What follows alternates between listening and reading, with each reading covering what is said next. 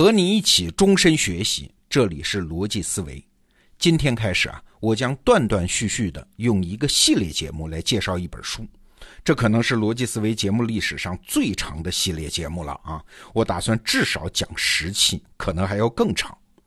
那什么书值得这么使劲介绍啊？哎，是苏立老师的著作，叫《大国宪制》，是一本去年出版的，但是我觉得被严重低估了的书啊。苏立老师呢，我们先介绍一下，他曾任北京大学的法学院的院长，是国内顶尖的法学家之一。在我这两年的阅读经验中啊，有两本书遇到之后是有意外之喜的。他们什么特征呢？都是那种带有全新的问题意识和精彩的理论原创性。其中一本是我在跨年演讲上介绍的施展老师的《枢纽》，还有就是这本《大国宪制》。哪四个字儿啊？超级大国的大国，宪法制度的限制。有人一听这个书名就摇头了啊！政治我不感兴趣，谈宪法的那我觉得更虚。哎，这可能也是这本书被长期低估的原因吧。那是书名起的不好吗？恰恰相反，读完了书之后，我才知道这是最恰当不过的书名。这四个字一个字都替换不了。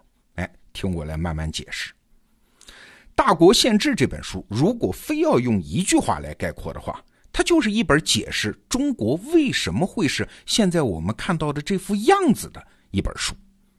我们是生活在中国啊，中国的一切都已经融入了我们的血液，很多现象见怪不怪啊，所谓日用而不知嘛，我们是很难跳出来站在外部视角来评价中国的。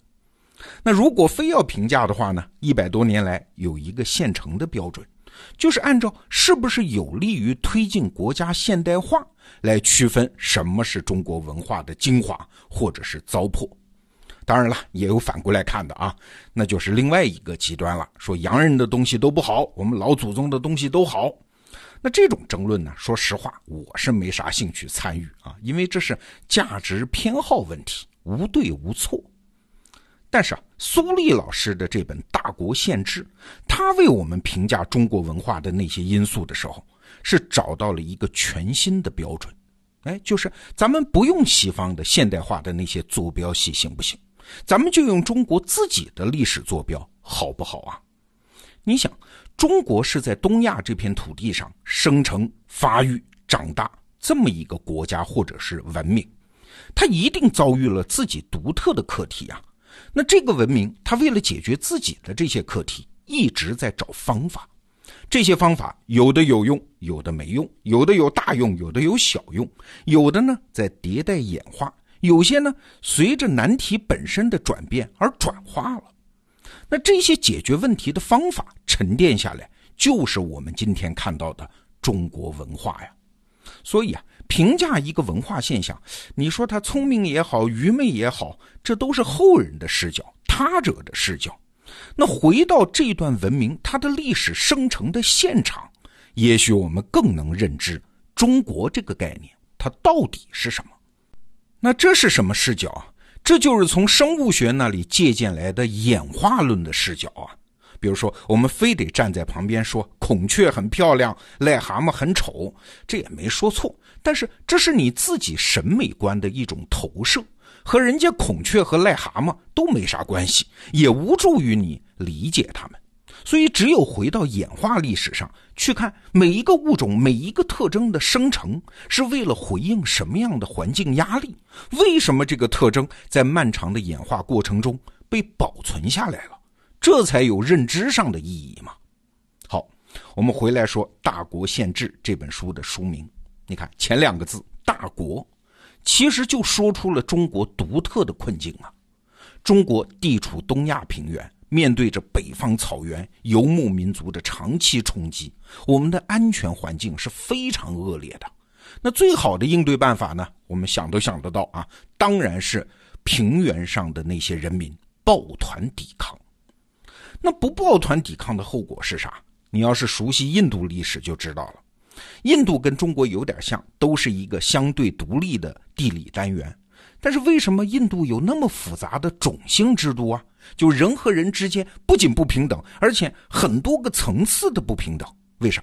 就是因为这块地方不断的被外来力量征服嘛。后来的征服民族不断的碾压原来的原住民嘛，是一层层的压迫。那种姓越高的呢，一般都越是后来的。而咱们中国人呢，你想想这几千年的历史啊，他确实避免了这个命运呐，就是因为这片地方的农耕民族组成了一个统一的大国，可以对抗北方的安全威胁。我们对于中国是个大国这一代中国人已经是习以为常，我们不觉得这有什么可说的。可实际上，我们跳出既有的思维，你就会意识到，哎，这其实是个很大的问题。举个例子说，在亚欧大陆的两端，一端是欧洲，一端是中国。那奇怪了，为什么欧洲那一端是众多林立的国家呢？罗马帝国解体之后就再没能统一过呢？而东边中国这一端虽然分久必合，合久必分，但是总体上一直是一个统一的国家呢？过去啊，历史学界有这么一个说法，说中国这边的自然地理条件有利于统一，而欧洲那边呢，地形是支离破碎，不利于统一。这说法听起来有道理啊，但是你只要仔细想想，它根本站不住脚。咱们中国的地形，境内至少有黄河、长江这样的难以跨越的大河吧？就是现代化之后，你想第一座长江大桥那是什么时候建的？是一九四九年建国之后才建的啊！古人是根本很难跨越这样的大河的。还有像太行山呐、秦岭啊、南岭啊这样的天然的地理分界线。中国文化当中有一个词儿叫“关河阻塞”，说的就是中国的地理呀。你在读历史的时候，经常听到那个词儿吧？这个关，那个关，这个天险，那个天险。历史上中国的割据政权，它靠的就是这些天然的地理条件嘛。但是你看欧洲啊，不仅山地面积比中国要少得多，它里面的河流呢，什么多瑙河呀这些，它也不大嘛，不但不能成为地理障碍。还适于通航哎，所以它不仅不构成阻隔，反而是打通欧洲的地理。那即使对于古人来说，从欧洲的大西洋沿岸一直走到伏尔加河，那一路都可以是平原啊。那按说这种地理特点，它更易于形成统一国家呀。但是奇怪，是中国而不是欧洲形成了统一国家，这为啥？你想想。其实我们还能进一步的想。农耕时代，它最大的社会现实是啥？就是人口分散嘛，有无数个经济上自给自足的村落，这种村子和外界的无论是人员还是物质还是信息交换都很少的，在这个社会基础上建设一个统一的大国，那也太难了吧？别的不说啊，仅仅方言众多这一项，就是统一国家的大障碍啊。世界古代史上那些靠武力搞起来的大帝国，其实是很难长时间持续的。而咱们中国是唯一一个例外，不仅长期统一，就算统一暂时消除，或者是被外族侵略，但是我们总有机会恢复原状。这是为啥？还是想想印度这个对比物，你就知道了啊。同样是小农的农耕经济。在英国殖民者到印度之前，印度根本就不是个国家，它就是个地理概念。在那片土地上有无数的种族、部族、语言、宗教、文化，彼此既不认同，更谈不上统一。所以啊，中国在历史上长期是一个统一的大国，而且咱们必须得说啊，我们直到今天还在享受着它是一个统一大国的各种红利和好处。这实在是一件很奇怪的事儿啊。对我们祖先他是怎么做到的呢？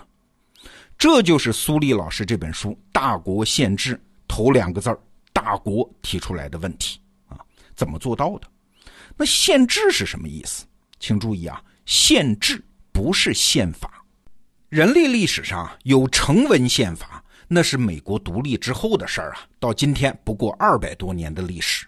但是英文宪法这个词儿，那可是历史久远的多啊！它叫 Constitution，什么意思啊？构造、构成的意思。哎，这么一说，您就明白了。所谓的宪制，是指怎么用一系列的制度啊、观念呢、习惯呢、道德呀、文化呀，去构造、建成一个国家。这些东西的总体就叫宪制。咱们中国有现代意义上的宪法，成文宪法，那当然很迟，那是从西方传过来的。但是中国很早就开始形成自己的国家构造，而且非常独特。所以说，你不能说中国没有限制。所以啊，“大国宪制”这四个字连起来什么意思啊？就是在问咱们中国人的祖先是怎么把那么多散碎的个人、细碎的社会组织拼接在一起，完成一个统一大国的构造，而且这个构造还非常的强韧，可以穿越几千年的时光。我们的祖先他们拼搏奋斗、流血流泪，历经一代代的合作演进和积累，才造就了中国今天这个大国呀。哎，把这个过程梳理清楚了，我们才知道中国今天它为什么会是这个样子，未来的中国可能会是什么样子。说到这儿，你应该感受到这个话题的趣味了吧？好，从今天开始，我们就断断续续的用十期左右的节目的时间来介绍这本书《大国宪制》这本书的金牌版电子书已经在得到 APP 上架，目前啊，全市场只有我们有。要不怎么说这是一本被严重低估的书呢？好，点击本期节目的文稿，或者在得到首页进入电子书栏目就可以购买。那接下来的节目中呢，我们就逐一盘点漫长的中国历史中那些大国宪制的具体内容，看看我们的祖先是做了什么，才造就出今天这个大国。好，逻辑思维，明天见。